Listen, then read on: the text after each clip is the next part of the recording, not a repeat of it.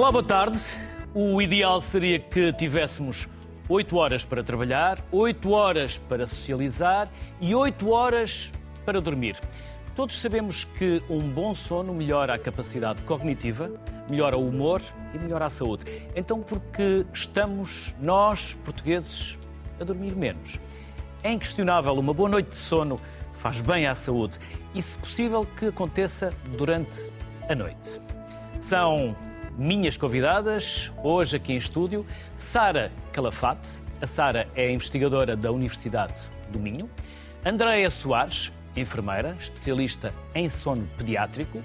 Ana Rita Álvaro, investigadora do Neurociências no Centro de Neurociências e Biologia Celular da Universidade de Coimbra. E Cátia Reis, que é investigadora, cronobióloga e somnologista. Às quatro, obrigado pela vossa simpatia. Os programas normalmente são desafiantes pela qualidade dos convidados. Hoje mais ainda. Quatro mulheres super inteligentes, super empoderadas. Vamos lá ver se eu não estrago a qualidade dos convidados, no caso das convidadas. Por isso, para começar, vocês. Sara, são todas do Norte? Eu, eu já encontrei aqui vários sotaques. A Sara. Não engano. É engano, é Poveira. É Poveira. É Poveira. É do bairro Norte. Do bairro Norte? Portanto, é do Norte da Póvoa. E do bairro Norte da Póvoa. Do nor bairro Norte. E Ana Rita? Eu sou do centro. Eu é sou centro. Uh, natural de uma cidade do distrito de Coimbra e já há muitos anos que vivo mesmo em Coimbra. Uhum. E Andreia? Eu sou da Póvoa também, moro numa freguesia que se chama Estela. Norte ou Sul? Tem um campo de golfe. Tem um campo de golfe, é verdade, é conhecida por isso. Tem boas praias também e também bons restaurantes. E muito vento. E muito vento, sim. Muito vento. Quando vêm as nortadas até levantar areia, é preciso é um, um tapa-vento, um para-vento, não é? E a Cátia? Eu sou bem mais sul. Eu sou algarvia, originalmente, mas como muitos outros, né? acabei por, durante, na altura, quando fui para a universidade, fui para Lisboa e acabei por ficar lá. A casar, filhos, estudar, trabalhar. E normalmente gravamos o programa em Lisboa, hoje estamos a gravar no Porto. Fizeram-me vir ao Porto. E, teve que... e a, Cátia teve que vir ao Porto. É verdade. Mas é sempre um prazer. É a mesma distância de Lisboa ao Porto do, do Porto a Lisboa. Sem dúvida. Quer dizer, mas de Lisboa, de Lisboa para o Porto temos que subir. É, tem a ver com os ventos. Quando vem para norte, contra o vento demora um bocadinho mais. Exato, exato. É um gosto enorme poder receber-vos aqui. Como eu vos disse no início do programa, sintam-se conversadas. Aquilo que interessa é que no final vocês sintam que valeu a pena vir cá e que as pessoas que nos acompanham do outro lado ficaram com vontade de nos ouvir e também de aprender algo, porque vocês também têm muito para nos ensinar. E eu, aqui o meu papel, como eu disse, é tentar não estragar. Por isso, também estou aqui no papel de aprender, que é uma honra e um privilégio poder apresentar este programa e todos os dias aprender com os convidados. Por isso, Sara, recebeu um prémio e esse prémio tem a ver com os péptidos? O que é? Um péptido. Para começar, vamos logo começar com um termo que para si Começou pela parte é uma difícil. coisa. É mais difícil? É. Pronto, então. Vamos tentar simplificar. Por isso também não estou então... aqui para então- fazer perguntas difíceis. Não, estou para fazer fáceis. O, o prémio apoiou a intenção de continuar a minha investigação. É um prémio da Fundação Bial para investigadores jovens, um, que é fantástico ser reconhecida em Portugal. Um, o, o, o, trabalho que eu proponho realmente uh, foca-se num péptido que é não mais que uma molécula que é libertada durante o sono. Uh, portanto, eu estou num, num, num, lado oposto do espectro do sono que a maior parte das pessoas que estão aqui uh, estão. Portanto, o sono é um, uma área muito vasta, podemos falar de mil e uma coisas dentro do sono. E eu, como bióloga molecular, estudo os processos moleculares que ocorrem durante o sono e estudar então esses péptidos, essas moléculas e de que forma é que eles afetam. Uh, no meu caso, o meu interesse é de que forma é que, afeta, que estes péptidos afetam o equilíbrio dos nossos neurónios, portanto, a homeostase do cérebro. Então já vamos desenvolver mais, vamos conhecer um pouco mais o vosso percurso até chegarem aqui. Quer que eu diga o meu percurso, sim. então? Ui, sou poveira, como já disse. A apresentação que eu é? fiz e que faço é muito sucinta sim, e sim, não, é longa, é longa. resumado. Uh, mas, fiz um a licenciatura em Biologia em Braga e agora voltei às origens. Um, depois fiz o mestrado em Coimbra, onde a Ana Rita também uh, é investigadora há muitos anos, e depois fui para a Bélgica fazer a tese de mestrado uh, para uma empresa farmacêutica, onde uh, consegui então iniciar a minha carreira na área das neurociências mais aprofundada e fiquei para pós-doutoramento na Bélgica também, em laboratórios diferentes. E, entretanto, passado 10 anos de lá estar, achei que devia voltar a Portugal e voltei para o Minho novamente, para o ICBS. Aquela, na aquele período em que emigrou não foi necessariamente mau, mas também não foi fácil. Foi uma aventura. É um Sim. desafio. É um desafio muito grande, há muitos prós e contras e. é, sim, valeu a pena. Foi ganhar mundo. Sim. É importante mundo. sim, se calhar não tão longo o conhecimento período, também não tem mas, fronteira, ah, é verdade, não é? Uh, sim, é verdade. Não, claro que uh, em Portugal faz ciência fantástica uh, e eu simplesmente tive contacto com outro, outro mundo, outra, construí uma network diferente da portuguesa e agora espero tirar partido disso cá em Portugal. Não é? De construir uma segunda network cá em Portugal e, e, uh, envolver a minha network da Bélgica e de outros sítios a, a, a- à investigação em Portugal cá também. E a Ana Rita? Eu, como disse, sou, sou natural de uma cidade que se chama Oliveira do Hospital, de- do distrito de Coimbra, e eh, aos, aos 18 anos fui estudar para Coimbra, fiz Biologia, eh, depois acabei por seguir a área de investigação e fiz doutoramento já no Centro de Neurociências eh, e Biologia Celular, na altura mais aqui também numa área assim, dos peptídeos, eh, que é uma proteína, que é uma. Na altura eh, foi perceber que esse peptídeo, que se chama neuropeptídeo Y, qual era o papel Eu há, dele. pou- eu há pouco não disse bem o nome, pois não. Uh, Não, depende Disse? das. Péptido. Sim. Pode Ah. ser dito, dep- depende da- É? da- dos regionalismos. Pode ser peptídeo ou péptido, tanto faz. Agora fiquei na dúvida se não queria. Não, não, não disse mal, não disse. um Não, palavrão. não. Não, não, Não. de todo, de todo. E hum, na altura foi tentar perceber esse, esse peptídeo, a função desse peptídeo na retina, ou seja, no, no- no olho, que também é sistema nervoso eh, eh, central. Depois do meu doutoramento, também eh, continuei para, na investigação para a pós-doc e, na altura, resolvi mudar um bocadinho mais já para o cérebro, porque tinha esse fascínio por eh, perceber um bocadinho melhor como é que funcionava o cérebro e, e já foi mais na parte de, de- de perceber como é que este mesmo peptídeo funcionava na restrição calórica, como é que influenciava o envelhecimento. Daí, depois, então, surgiu uma oportunidade de eh, ser eh, professora eh, na Universidade de Trás-os-Montes e Alto Douro, onde estive quatro anos e meio, que foi uma experiência hum, fantástica, eh, diferente do percurso de estar a ser eh, a 100% investigadora, porque é um contacto diferente com os alunos, eh, também se tem menos tempo a investigar, é um facto, mas, mas foi, foi muito enriquecedor. Mas depois surgiu a oportunidade de voltar para Coimbra e, e para o laboratório, estabelecer a minha própria linha de investigação e surge aqui o sono. Eh, e, e desde então, desde 2014, que tenho implementado essa nova linha de investigação no Centro de Neurociências e, e, e tem corrido bem, felizmente, e sinto-me realizada. E a Andréa?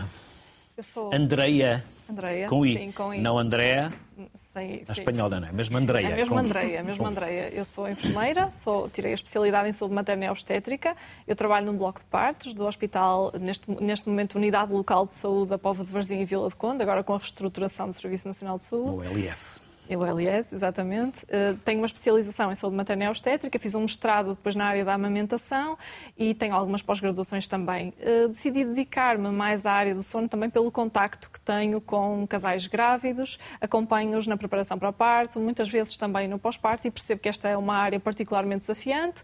Então comecei a investir um bocadinho em formação, fiz um curso sobre sono infantil, saúde integrativa de sono pediátrico no Brasil, fiz um em Portugal, também uma pós-graduação na Escola Superior da Cruz Vermelha Portuguesa e neste momento também estou a terminar um na- num Instituto Espanhol, que tem a- o protocolo com a Universidade Miguel de Cervantes. Pronto, eh, paralelamente a isso, também resolvi criar uma marca, uma marca portuguesa de roupa para- especializada para o sono infantil, eh, chama-se Safe Dreamers. Pronto, e então neste momento trabalho bastante também nesta área do sono infantil, principalmente no privado, onde sou muito procurada também por jovens pais ou pais muitas vezes de segunda e terceira viagem que têm algumas dificuldades na gestão de sono dos seus filhos. Então procuram acompanhamento eh, fora, muitas vezes, eh, daquilo que são as instituições hospitalares e, e muitas vezes é no meu gabinete que, que acabo por conseguir perceber quais são as principais e as reais dificuldades de quem enfrenta a maternidade. Ou seja, foi fazer uma formação ao Brasil, mas não Em sentiu Ai, Portugal. mas não sentiu necessidade de emigrar. Não, até hoje isso nunca me passou pela cabeça também, porque sou mãe, sou mãe de uma, de uma menina pequenina e sou casada e acabei por estabelecer-me cá. Então, não, não lhe vou dizer que isso nunca me passou pela cabeça, mas, mas se passou rapidamente, voou essa ideia porque resolvi ficar por cá. E a Cátia? Uh, assim, o meu percurso é assim um bocadinho complexo. Pelo menos emigrou do Algarve. Exato. Para... Emigrei do Algarve para Lisboa, não é? E agora já está depois... no Porto. Agora já estou no Porto. Qualquer dia chega a Galiza. Espero. Sempre a subir. Não, é assim, fui para Lisboa, estudar, para a Faculdade de Ciências, estudar Biologia, uh, mas a determinada altura achei que tinha que arranjar um emprego e então decidi arranjar um emprego. O primeiro emprego que me apareceu na altura, este, há algum tempo, não é? Uh, era expresso emprego, papel.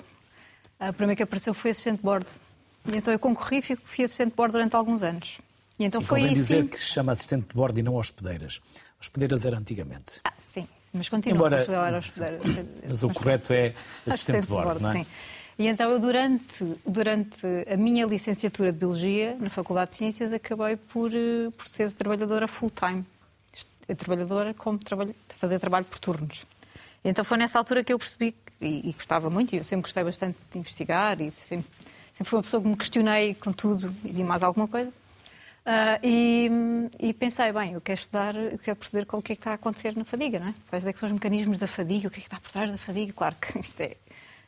Ninguém conseguiu encontrá-los, porque é complexíssimo, que é multidimensional e esqueça. É? Mas eu, na altura, tinha esta, esta minha ideia romantizada, queria tentar perceber o que é que estava na gênese da fadiga e pensei, não, eu tenho que aprender sono, não é? Porque a fadiga está relacionada com o sono, eu tenho que aprender sono. E então, na altura, quando terminei, terminei a minha licenciatura em, em Biologia, entretanto casei, tive filhos, já tenho filhos muito grandes, quase ir a eles. Também passou muitas noites sem dormir? Também, tudo. Uh, e, e, então fui bater à porta da professora Teresa Paiva, que na altura era a pessoa que, e ainda é, não é? nossa referência em sono, e Mundial. fui bater à porta, depois de já ter feito um mestrado em saúde ambiental, porque eu queria queria perceber a relação entre o humano e o ambiente e de que forma é que o ambiente influencia o humano, é? o organismo humano, a fisiologia humana. Fui-lhe bater à porta porque eu queria aprender sono. E então foi aí que eu entrei pelo mundo do sono. Foi pelo sono clínico. Então eu, enquanto bióloga, eu assistia a consultas e apaixonei-me pela investigação clínica em sono.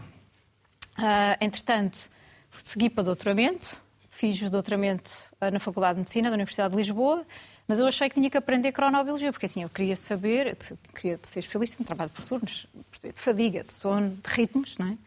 Então, na altura, conheci num congresso mundial o professor Till Ronenberg, que é uma das referências mundiais em termos de cronobiologia, e ele convidou-me para ir para o laboratório dele. Só que na altura já era mãe, não é? Era difícil mudar-me para lá.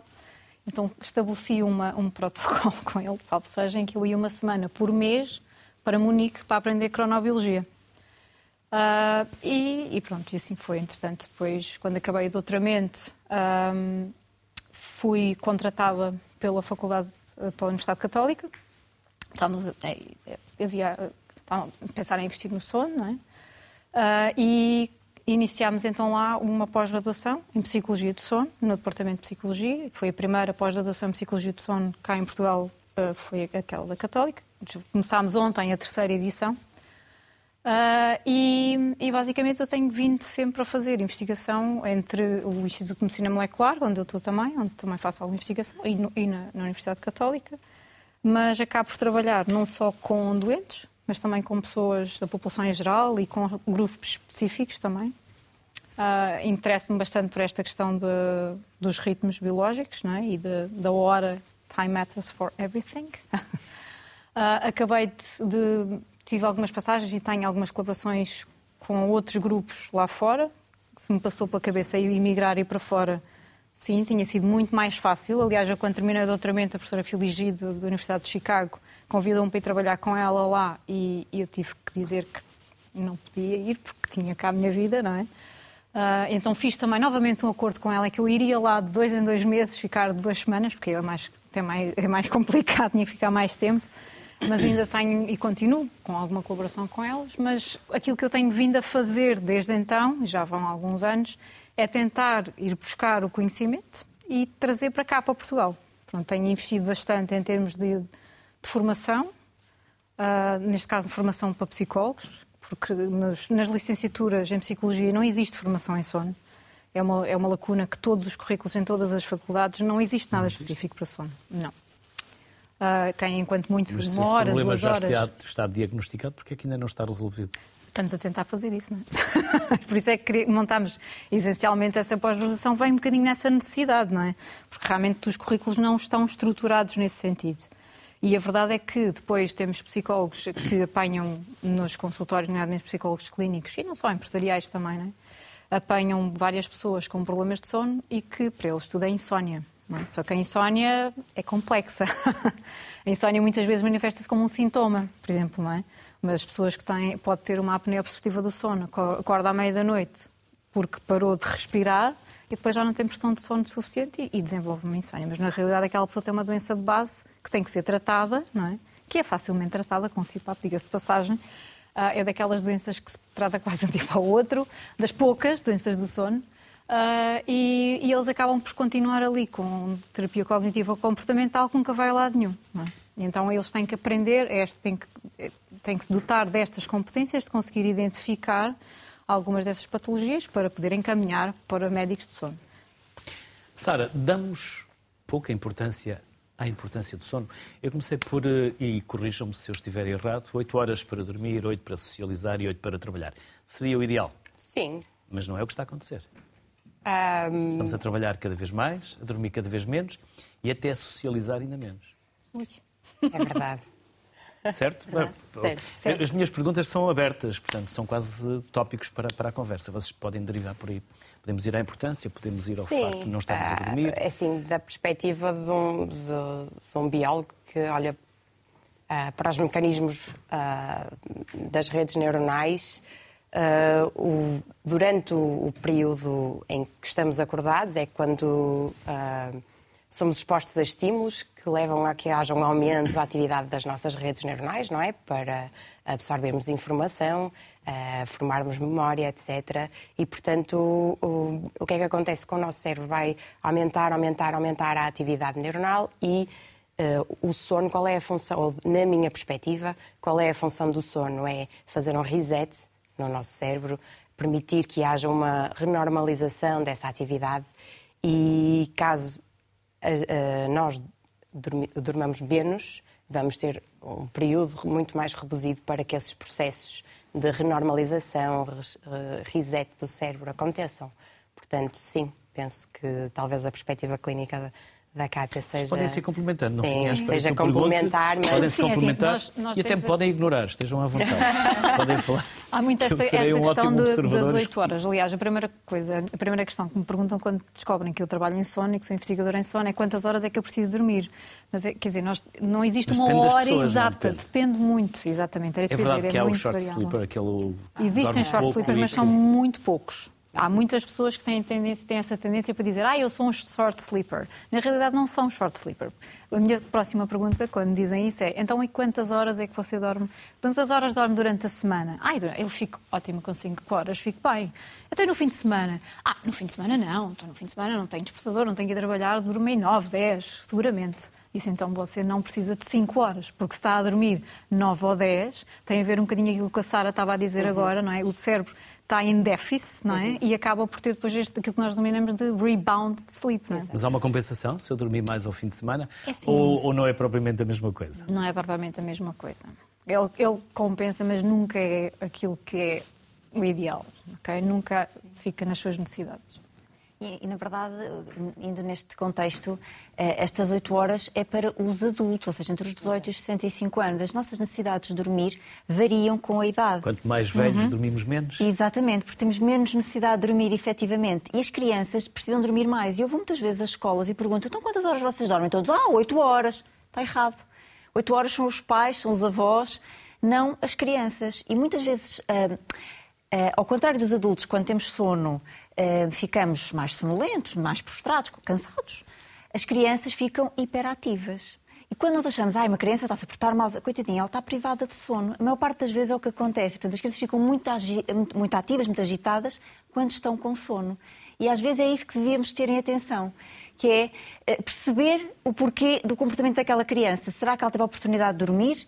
Não porque por si, porque pode ter alguma dificuldade em dormir, ou porque socialmente o trabalho dos pais não permite, os horários, enfim, várias, vários contextos. E acho que tudo deve ser tido em conta para perceber qual uh, o melhor horário de, de todos dormirmos. Efetivamente, existe um número padrão, uma referência do número de horas que cada um deve dormir, não somos todos iguais, mas existe um padrão que deve ser respeitado, sem dúvida. E as nossas crianças estão a dormir pouco? Algumas sim, uh, outras não. Sim, é sempre difícil e perigoso generalizar. Generalizar, mas... sim. Eu acho que hoje em dia há um acesso muito grande à informação. Eu acho que isso é. é e já muito... não há o Vitinho. Porque antigamente havia o Vitinho sim. e à hora do Vitinho os nossos pais eh, Punham-nos na cama. O Vitinho acabava por ser ali um sinal, um marcador da hora do dia para aquelas crianças e fazia parte também daquilo que seriam os seus rituais de sono. Hoje em dia não teremos o Vitinho, mas teremos acesso a muitos outros sinais que também podem ser implementados. Mas uma relação também que eu acho que é muito importante com aquilo que a minha colega estava a dizer e que também acontece nas crianças tem a ver com o facto de dormirem mais ao final de semana para compensar muitas vezes privação de sono que sentem durante a semana. E nas crianças eu vejo muito isso, porque quando nós perguntamos muitas vezes quantas são as horas que dorme durante a semana, acabamos sempre por constatar que dormem menos do que aquelas que podem dormir efetivamente ao final de semana. E isto também é uma das questões que nós devemos sempre trabalhar com os pais, que é deve haver ali um ritmo que deve ser respeitado todos os dias e que não deve haver um desfazamento horário muito superior a duas horas em relação àquilo que é a rotina normal da criança, os seus horários para se alimentar, os horários para fazer as suas atividades, tal e qual como os horários para ir dormir. E muitas vezes esta questão também tem a ver com a nossa vida, portanto, quando nós socializamos mais ao final de semana, acabamos por uh, fazer com que estes ritmos e estes horários se possam uh, mudar, mas de facto podem haver exceções à regra, mas por rotina dormir menos durante a semana porque temos horários a cumprir não deve ser uma realidade, pelo menos para as nossas crianças. E por isso é que muitas das vezes elas chegam à escola e estão ou desatentas ou sem capacidade de foco e de atenção e hiperativas. Exatamente. Tem a ver com aquilo que a Sara dizia, com o processamento não, da informação não. não é igual, a forma como socializamos é diferente quando nós estamos em privação de sono, a forma como aprendemos, mas muitas vezes aquilo que acontece nos adultos é que eles ficam sonolentos e facilmente adormecem. Vemos isso em adultos em privação de sono, muitas vezes até nos seus locais de trabalho. Nas crianças vemos exatamente o contrário. Crianças muito mexidas, crianças com dificuldade em estar atentas nas aulas, crianças mesmo que são diagnosticadas, muitas vezes, com algumas uh, alterações no seu desenvolvimento e que nada mais são do que precisamente horas de sono a menos do que aquilo que seriam as suas necessidades. Posso fazer uma pergunta? Em, em termos de hora de início das aulas para as crianças, vocês concordam? Já está a tirar perguntas. não, não, força, força. Sara, força, força. Força, força, não, faça favor. Não, se uh, concordam com a não. hora de início, não, não, deveria ser mais tarde, porque realmente as crianças mais pequeninas, principalmente, têm uma pressão de sono. Isso maior? É, Ou é porque vão tarde demais para cá? Eu, eu posso responder se calhar. Ambas, há várias coisas. Sim, é uma ambas, combinação. É? Na minha visão, eu acho que hum, a hora de, do início das aulas, de facto, é um fator importante. Em algumas faixas etárias, particularmente relevante, nomeadamente quando falamos em adolescentes que têm um atraso de fase fisiológico e na qual começar as aulas ligeiramente mais tarde, aquilo que a evidência científica diz é que traria muitos ganhos para aquelas crianças. Portanto, melhoria do seu desempenho académico, melhoria também naquilo que são as suas relações sociais, melhoria naquilo que é o seu comportamento nas aulas. Portanto, eu acho que isso, inevitavelmente, seria algo que nós poderíamos pensar. Mas antigamente íamos a pé para a escola. Agora os pais levam e têm que levar antes do trabalho, por isso é difícil, é muito Não difícil. é fácil acertar. Aquilo é? que nós vemos é que a sociedade horários. acaba por se reger um bocadinho pelos seus horários laborais e que depois tudo o resto anda à volta dos horários laborais parentais, que sejam as atividades extracurriculares, por exemplo, uma das realidades que eu vejo muito, eh, principalmente a nível de consulta, tem a ver com as atividades extracurriculares ao final do dia, onde nós temos crianças a fazer desporto, principalmente às 19, 20, 21 horas, que seriam, se calhar, as horas em que elas já deveriam estar naquele processo que nós chamamos de desacelerar um bocadinho do dia, onde nós estamos em casa, mais recatados. Com a família. Com a família, com menor exposição a telas e à luz azul, muitas vezes acaba por também ser aqui um forte influenciador do ritmo da criança e acaba por destabilizar aquilo que é o seu ritmo natural. E então, muitas vezes nós vemos isto, principalmente porque as atividades extracurriculares são procuradas pelos pais nestes horários, porque eles não têm outra possibilidade para os levar, porque saem muito tarde dos seus trabalhos. Mas a sociedade, se calhar, devia olhar um bocadinho mais para as necessidades individuais das crianças e estas atividades, claro que sim, são muito importantes para o seu desenvolvimento, mas se calhar serem efetuadas noutros horários. Principalmente atividades que são muito físicas e que envolvem um esforço físico grande. Essas aí muitas vezes acabam por prejudicar aqui a qualidade e de sono é das crianças. os horários dos pais, porque no caso de adolescentes, a maior parte de, de, das aulas começa a 8, 8 e um quarto. É muito cedo para os Não, adolescentes. aliás, existe, é um paradoxo. E Um ainda é paradoxo. noite.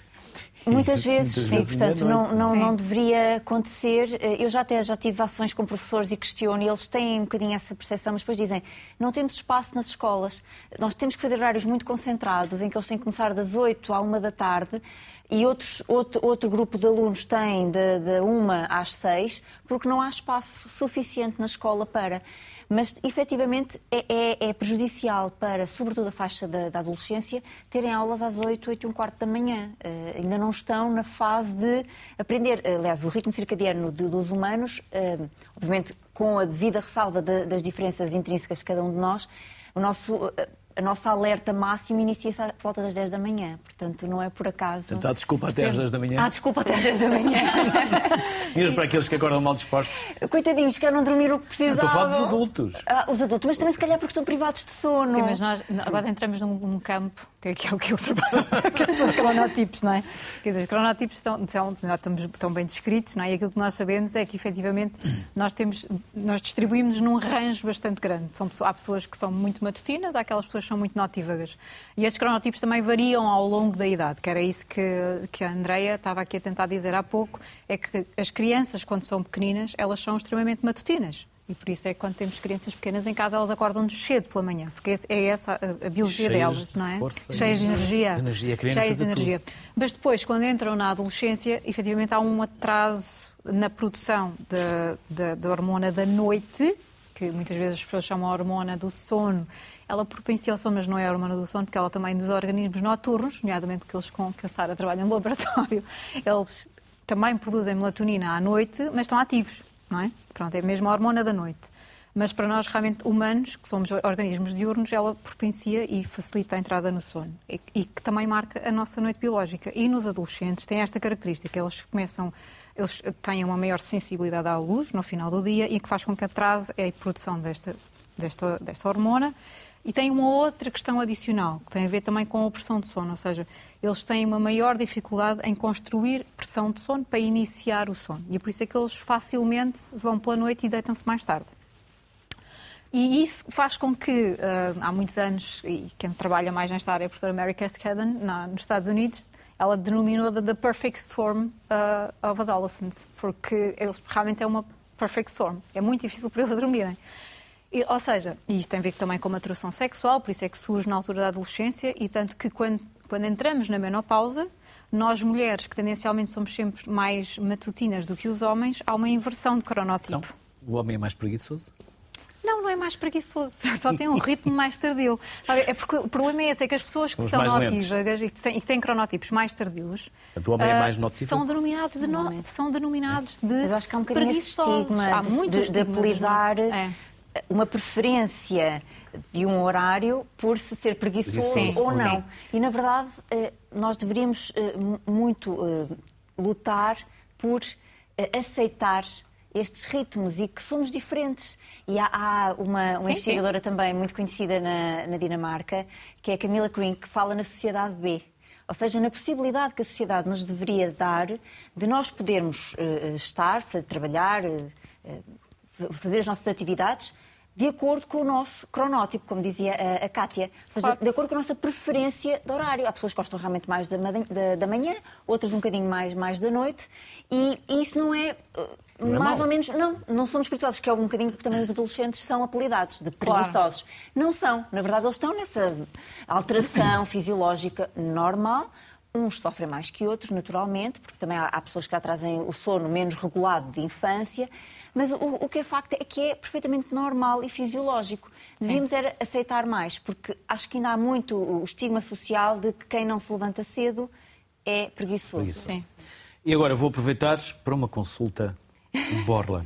Quem me conhece sabe que eu durmo pouco uh, e gosto de trabalhar de noite. Até porque a escrita é um ato de solidão e à noite consigo ter mais capacidade de concentração.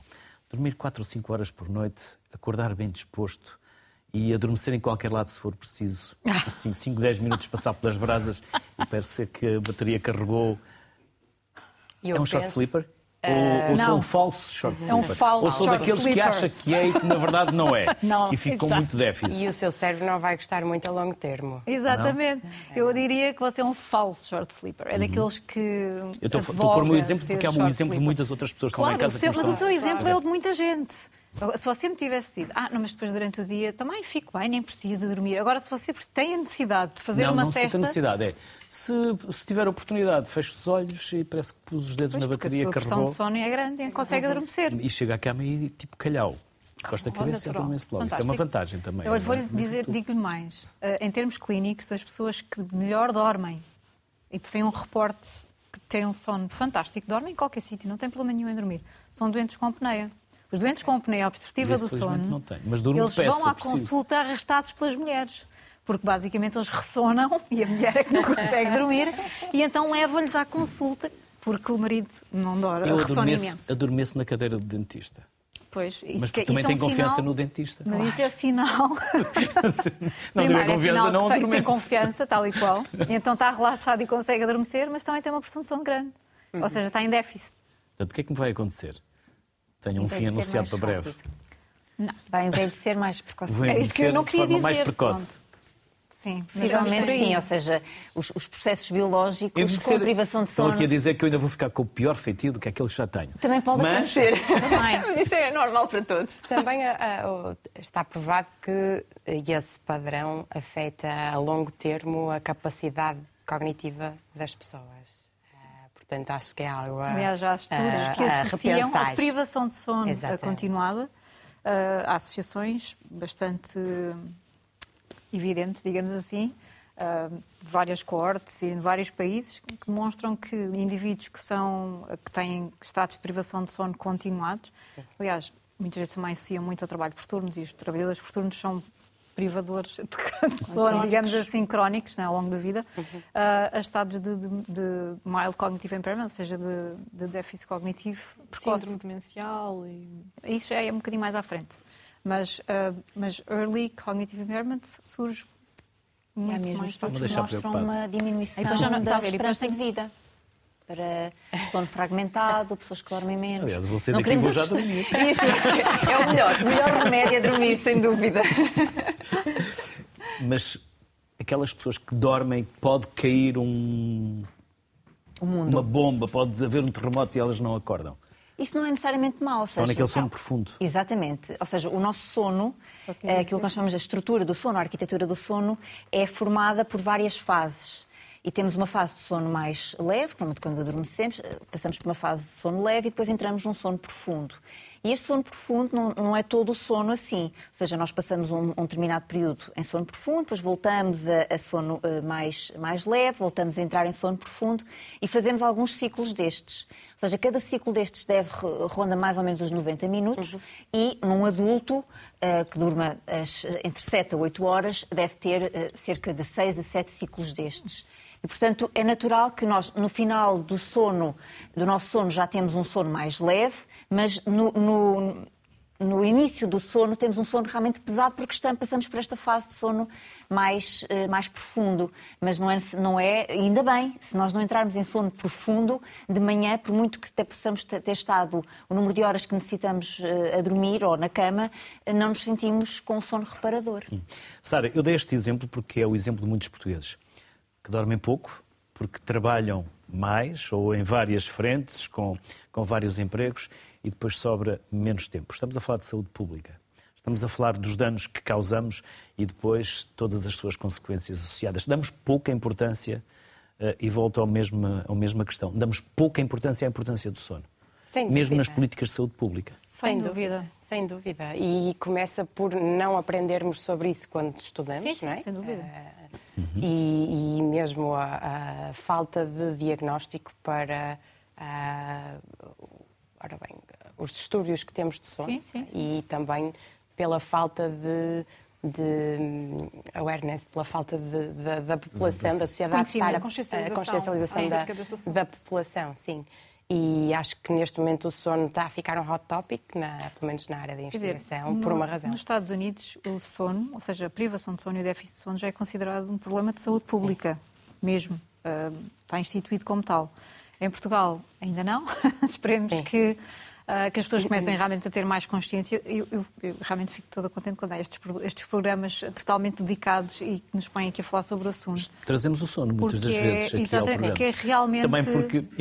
É um problema que eu tenho, não é? já percebeu? Sim, bem. Mas é, mas é, é realmente é algo, algo, fundamental. Quer dizer, é que... importante salientar que uh, uh, a falta de sono ou a privação de sono tem uh, repercussões imediatas mas a longo termo também, mesmo que após claro. a privação de sono, ou, ou nós tínhamos este rebound sleep, esta, um, portanto, dormamos mais a seguir. A longo termo vamos ter um, um, uma incapacidade cognitiva maior. Ou, uh, vai haver mais incapacidade de formar novas memórias, de executar certas tarefas. Portanto, Aliás, eu diria mesmo que é até a longo prazo que efetivamente se vêem os danos do sono, porque uhum. a curto prazo nós podemos nos sentir cansados agora, mas bom, vou, vou, teoricamente compensar a minha privação de sono e até vou dormir umas horas ou no fim de semana vou tentar recuperar e sentir-nos com um bocadinho mais de energia, revigorados, mas efetivamente a longo prazo isso é que vai hum, estar lá é, e vai ter e, mais, e, e muito impacto. É que esta capacidade de, entre aspas, recuperar ela vai se esvaindo ao longo da vida. Uhum. É que esta capacidade que os adolescentes têm bastante de compensar no fim de semana, dormir mais no fim de semana e conseguir dormir mais quando precisam, uh, em idades mais, mais experientes, digamos assim, não, não, é, não, não é bem o caso.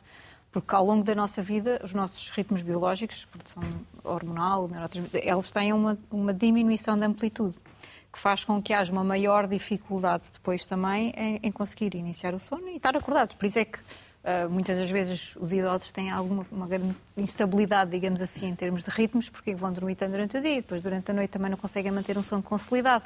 Isto tem, tem a ver também com a própria fisiologia e com a, com a degeneração fisiológica, que é natural, mas que faz com que realmente nós percamos essa capacidade ao longo do tempo. Por isso essa sua, não é?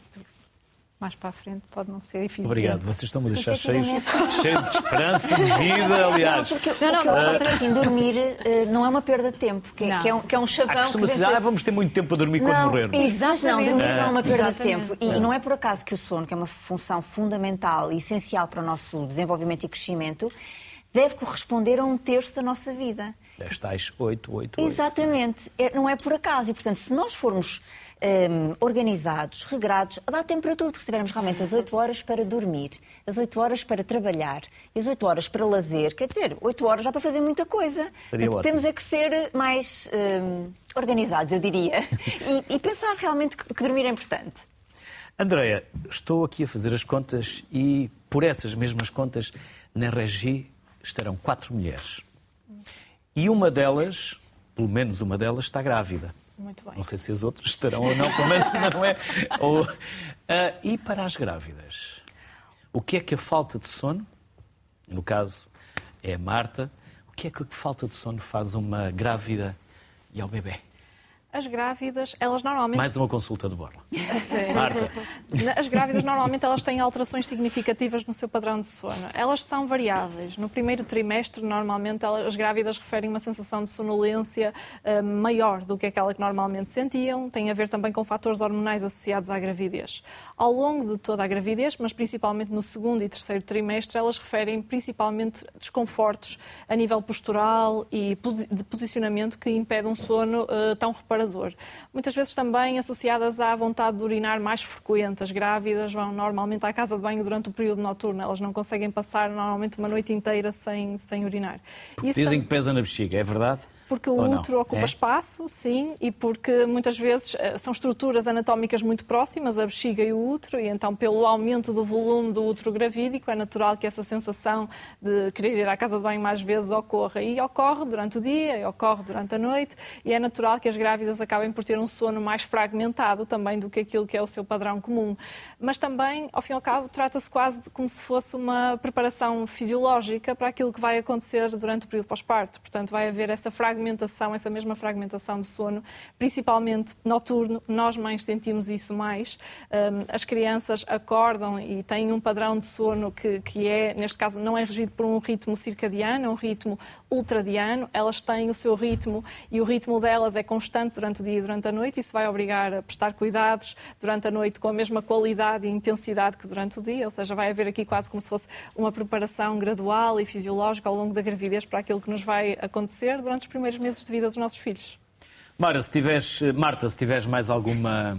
É que também temos uma Mara, mas acho que essa não está grávida, já esteve. Uh, Marta, se tiveres mais alguma pergunta, a Marta é a sua fã e segue-a. Ah, segue. Portanto, se tiveres alguma pergunta, diz-me aqui pelo auricular que eu, que eu, que eu replico. E que eu replico. Sara, nós em Portugal damos também pouco ou pouca importância à investigação e Ui. aos investigadores. Uh, sim, Ui. pensei que me ia falar do sono.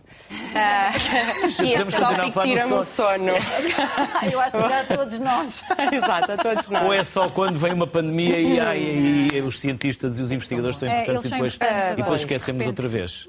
Os profissionais de saúde. Eu venho de um contexto muito diferente porque nunca fiz investigação em Portugal, uh, fiz sempre fora, um, num sítio onde uh, a investigação é vista de uma forma mais positiva, imagino, os apoios são maiores e há mais oportunidades uh, de estabilização, não é? De, de contratual e, e, também de opções fora da academia, uh, porque não há só investigação em academia, não é? Uh, em Portugal, para mim foi um grande choque, assim, voltar a Portugal e, e é uma luta muito grande, sim, e acho que cada vez está pior, não é? ou espero que não continuo nesta, uh, no sentido da pica descendente, um, mas realmente é, é muito complicado. Uh, a parte burocrática também é muito difícil. Mas sim, os apoios financeiros à investigação, acho que todas, uh, pelo menos nós as três, sofremos na pele isso. Todos os anos esperamos pelos contratos da, da EFCT, candidaturas novas, etc. Sim. É realmente difícil, principalmente sendo mães, penso também, de conseguirmos manter um, as nossas atividades a longo termo estáveis e se não houver apoio financeiro, isso torna-se ainda mais um, um, bottleneck, não é? Uma, uh, mais difícil. Trazem muitas expressões. é da sua vivência que teve. Sim. Querem acrescentar? Uh, é, é, é, um bocadinho isto, ou seja, nós de facto temos uma precariedade ainda muito grande que acho que, que, que uma sociedade uh, para evoluir tem que ter uh, tecnologia e tem que, tem que ter investigação para andar na, na, na, na frente. Uhum. E, e, acho que nós temos muito bons investigadores, não acho, tenho a certeza. Quando nós vamos para o estrangeiro, os portugueses são sempre muito bem acarinhados porque trabalhamos muito bem e, e são sempre. E somos organizados muito. e metódicos.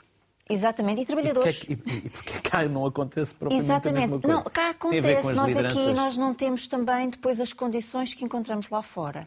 Lideranças, as, as, condições. Mesmo financeiras, não temos o, o, o, a, a, as condições para poder fazer mais e melhor. E isso limita-nos muito. Uh, e efetivamente eu acho que é, é, é essa a grande eh, dificuldade que nós enfrentamos. Não, não, não nos falta ideias, não nos falta capacidade de trabalho, mas falta-nos ainda alguma vontade do país e, se calhar, também capacidade, porque não somos um país rico, de poder uh, despender mais dinheiro para a investigação. Há uma falta por... de estrutura muito grande e, Sim, e a falta de apoio. E, e que... Por vezes o déficit não é só orçamental, também é mental. É isso. Também, também. também. também. E vimos que, por exemplo, em países como os Estados Unidos, é? as empresas estão muito próximas uhum. também uhum. da, da investigação e, e, e, fazem doações à abrigo da lei do mecenato científico, que é uma coisa que aqui ainda é muito pouco utilizada. Eu acho que as empresas realmente poderiam e deveriam investir bastante mais. A carga de impostos nisso. que têm. Mas neste Muitas caso. Muitas vezes também não sobra muito. Se forem empresas que têm lucro, elas acabam depois de ir buscar em CDRS. Verdade. É correto? Verdade. Porque têm majorações. Se forem plurianuais, creio que 140% não é mau, ou seja, ainda vou buscar mais do que aquilo que deram. Mas realmente é, é algo que não está muito e que não é muito utilizado em Portugal e que era bom que, que começasse mais a, a ser dinamizado. Uh, embora, claro, não, não, queremos aqui tirar as, as, responsabilidades do Estado, não é? Porque deve ser aquele, o primeiro a se preocupar uhum. e em querer dar, dotar as nossas nossas pessoas, não é? com, com, com, as competências necessárias para ultrapassar alguns dos desafios. Por exemplo, a investigação em sono. Eu acho que a investigação em sono não é por ser a minha, nossa área, não é? não é? Mas realmente é, é fundamental, porque intervindo precocemente no sono, nós podemos prevenir muitas daquelas doenças crónicas e, e extremamente um, custosas para, para, a máquina orçamental do Estado, nomeadamente na área da saúde, podiam ser evitadas se fizéssemos, tivéssemos outro tipo de intervenções muito mais precoces uh, nesta área, precisamente. É? Eu acho que ainda é uma área que está extremamente desvalorizada, nomeadamente na, na parte mais preventiva, ou seja, one step behind, é? na investigação básica, eh, mas também na, na investigação uh, aplicada e translacional. Ah, porque muitas das doenças, ah, daquelas doenças tipo doenças cardio, aliás, cardiometabólica, tudo o que seja doença cardiometabólica, lá está a obesidade, a falar da obesidade, diabetes, AVCs, a doença neurodegenerativa, são tudo doenças, doenças que são, muitas delas, uh, uh, disputadas por estados de privação de sono ou do mau sono, não é? Uh, ou agravadas, que depois têm outras consequências que levam a hospitalizações, a, a, medicações crónicas suportadas por todos nós. Ou seja, se nós investíssemos. Trabalhamos antes, pouco na prevenção. Sim, completamente. Eh, quando completamente. falamos de saúde, vamos sempre para a doença. E saúde é saúde, é prevenção, é. Claro, sem dúvida nenhuma. Promovê-la, não é? Por isso cabe-nos a, cabe a nós também. As dotações orçamentais vão pelas camas, vão pelos atos médicos, vão pela doença. Há aqui um, uma inversão.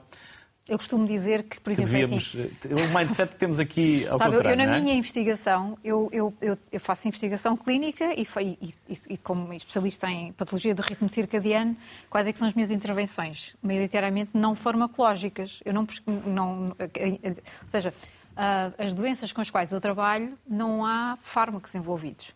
Por isso é o que eu costumo dizer. Para mim é muito difícil eu conseguir ter um laboratório que esteja interessado em que eu faça algum tipo de investigação, não é?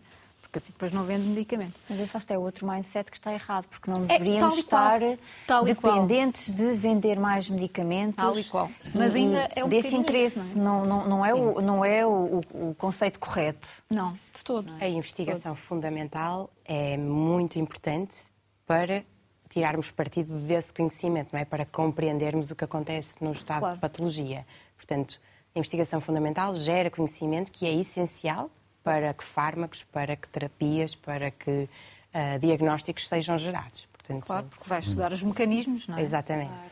Andréa, falou há pouco dos, da luz azul. O que é a luz azul?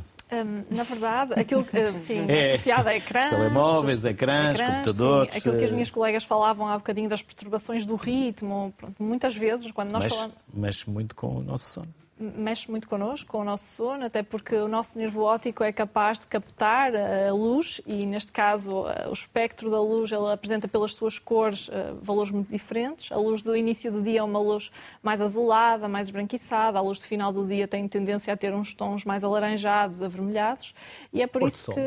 Pôr sol, exatamente. Que é maravilhoso. E, e, basicamente a luz solar, ela trouxe muita coisa boa para a nossa vida, ela permite-nos continuar a laborar após o anoitecer, ela permite-nos continuar a jornada de trabalho, ela permite que em nossas casas nós possamos ter entretenimento já quando anoitece, mas eh, de alguma forma ela consegue perturbar também muitas vezes aquilo que é o nosso ritmo, nomeadamente o ritmo circadiano. E a exposição a telas, à luz azul, ela pode influenciar muitas vezes o início do sono dos mais pequeninos e muitas vezes por isso também é que é importante importante falarmos sobre a exposição a telas em crianças, principalmente porque é um tema muito comum, basta sermos um bocadinho observadores no nosso dia a dia e nós vemos pequeninas crianças com às vezes seis meses ou pouco mais já a olhar para ecrãs durante o período da alimentação, durante o período do entretenimento. É, isso queremos, e há, e há pais que para que eles fiquem entretidos. Um pouquinho mais Toma lá um telemóvel ou um smartphone ou um tablet e eles ficam entretidos, não é? Na verdade, eu não tenho essa atitude de culpabilização dos pais, sabe? Eu acho que a maternidade já é pesada, às vezes, que chega para os pais e para as mães. Então, eu consigo compreender muitas vezes a adoção desse tipo de estratégias, mas eh, no meu trabalho, aquilo que muitas vezes eu faço é recomendações no âmbito da educação para a saúde, aquilo que as minhas colegas falam da importância da literacia sobre estes assuntos. E, de facto, uma criança até dois anos não deveria ter exposição a telas. E é isso que nós tentamos dizer. Eu, no, meu caso, na minha prática clínica, no âmbito da consulta de sono infantil, é tentar um, minimizar um bocadinho a exposição a este tipo de estratégias. Compreendo perfeitamente a, a adoção delas, mas também muitas vezes surgir alternativas, alternativas igualmente prazerosas para pais e para filhos e que eles podem adotar nos vários momentos do dia. E de facto a exposição a telas muitas vezes faz com que aquela hormona da noite, a hormona que está associada ao período de sono, muitas vezes possa ser secretada um bocadinho mais tarde, porque nós estamos a mandar informação para o nosso cérebro a dizer que ainda não é hora de dormir, porque a luz que nós estamos a ver é quase como se fosse uma luz de início do dia. Então, de forma simples, é isto que acontece. Ana Rita, eu fiz questão de não saber uh, porque é que trouxe este jogo de cartas para que agora nos possa explicar. E a mim também. Claro quer explicar? que sim, com todo o Quer gosto. pegar nelas? Quer que eu mostre? Não, pode mostrar, Eh, Luís. Posso mostrar? Sim, claro que sim. Isto, na verdade, foi, é uma, uma iniciativa que surgiu ah, no- em paralelo com o nosso trabalho de investigação para fazermos comunicação de ciência, ou seja, promover bons hábitos de sono, explicar a importância ah, do sono, ah, quais os principais sintomas e as principais perturbações do sono e ah, queremos que aumentar a literacia em saúde, em particular do sono, para todos. O jogo está, está direcionado para mais de 12 anos, mas todas as crianças que saibam ler, desde que acompanhadas por adultos, conseguem perfeitamente acompanhar este jogo. E o jogo tem essa função, ou seja, educativa, mas também lúdica, de. hum, ou seja, há uma estratégia de jogo, naturalmente, mas a ideia Qual é a estratégia? aprender. A estratégia é, existe uma equipa que nós designamos de equipa de saúde, Que é que, esta? que é essa, que Então, deverá... entrego assim. Muito obrigada. De saúde. A equipa de saúde deverá encontrar o diagnóstico dos outros jogadores. mim? Não percebi que Cataplexia. não diria. Quer é dizer, é? É se adormece tão rápido pode Não. acontecer. Normalmente é os doentes com narcolepsia Não. que têm. Ou seja, que adormecem muito rápido podem cair mesmo com um Ah, pequeno infelizmente estímulo. ainda não. Nunca se sabe. Mas da cataplexia Então, você fica acordado, não fica... Ah, jovem adulto. Um jovem adulto, qualquer um. Aqui a Sara. Já veio com a esperança que me atribuíssem a mim, podia mas ser, não. também podia ser. Já Grávida, não esta é para a. Marta, Grávida é que, para a está, Marta, Marta que está na regi. Mais. Ou seja, nós temos eh, eh, um conjunto... Adulto. Adulto, qualquer um. Nós ela. vários perfis. Temos a criança, o Mas idoso... as cartas têm cores diferentes, isto é batota. Ah, pois, Para mas vocês? foi, Tem foi, coisa só, foi só Consuma impressão. bebidas estimulantes a partir do meio da tarde. Mas é- isso, isso, ou café. seja, nós também temos os bons e os maus comportamentos para precisamente ensinar as regras de higiene do sono. Ou seja, é um os conceito maus que a maior parte das comportamentos pessoas é a não carta sabe. mais clara. Que é, não, isso não. é- é temos que, temos que, que modificar aí um bocadinho essa, essa Hiperatividade. Hiperatividade Não é para as pela- crianças. mas é pelas crianças. ela Exatamente. Eu sem carta. Criança. Eu continuo uma criança. é Ora, nem mais. E vou ser sempre uma criança e Todos espero nós. nunca perder esse. Mas horas de sono 9 a 14 horas? Aí está. Vou escolher outra carta. Mas é- não é durante a noite, é durante o dia. O dia, não é necessário. Pois claro, Há quem, há quem durma acordado também, é verdade. não é? Pois, também acontece. Sim, é é verdade, o jogo tem procura de estes vários Joker, não perfis. encontro. Adolescente. Pode ser o adolescente, tem um sono que... Comunicação de ciência. Pronto. O adolescente tem um sono já mais tardio, Outra. portanto é como o Luís. O Luís ainda é Sonolência a conduzir. Mas eu quando. Acontece. Isso é importante. Eu quando mal me paro imediatamente. Ainda bem. Não paro na autostrada, procuro a, a primeira, até porque já adormeci mais que uma vez ao volante. Pronto, lá está, porque tem necessidade de dormir mais. Claramente. Não, ele é um short Não, claramente. não é agora, foi quando, quando era, quando Claramente era a novo. precisar de uma Quando reestruturação. era, quando era novo, eu tinha quatro empregos. E como tinha quatro empregos, Eu sobrava, compreendo, porque eu também sobravam tinha dois, três horas para dormir por dia, de segunda a segunda. Eu sei que Pois. isso é. Já era preciso pagar a casa, a mobília e aproveitar todas as oportunidades. Olha, mas já agora pudessem. eh, posso aproveitar para deixar, eh, ne- nesse, nesse contexto, ehm, o tema do Dia Mundial do Sono deste ano, que se comemora a 15 de março, e o tema deste ano ehm, foca precisamente essa desigualdade nas oportunidades de dormir. E o tema é a, a equidade do sono para uma saúde global.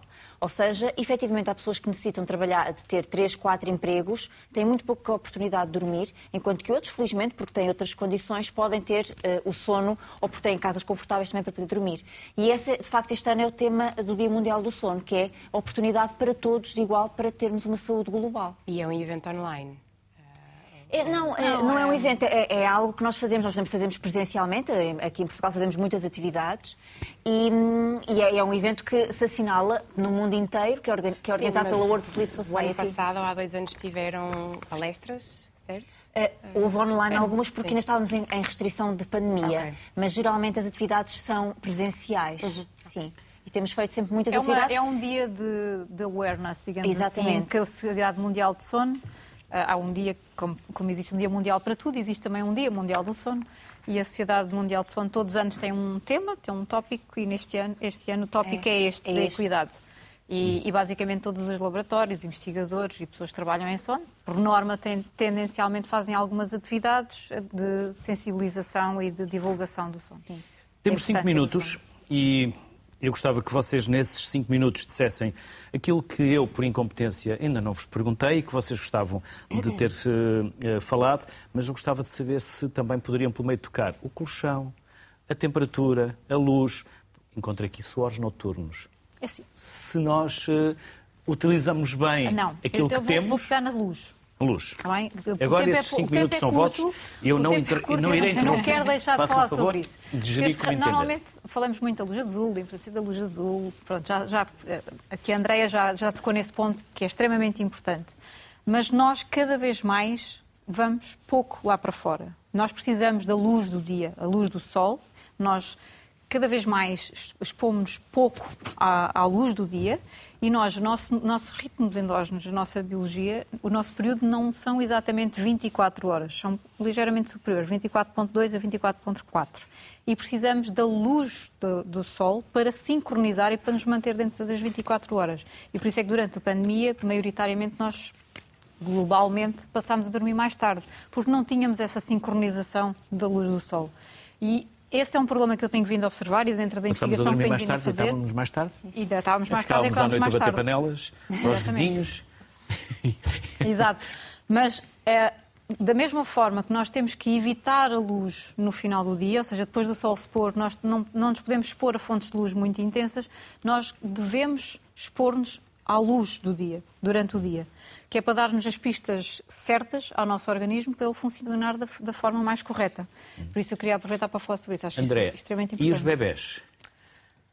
E os bebês? Uma- Temos sempre medo que eles eh, sufoquem durante a noite. Noite. Sim, existem algumas hum, práticas que eu acho que nós poderíamos falar aqui que se calhar interessam a quem está lá em casa, nomeadamente algumas coisas eh, em volta do ambiente de sono da criança. Podíamos falar também sobre aquilo que é a síndrome de prevenção, a- a síndrome de morte súbita do lactente e a prevenção dessa síndrome.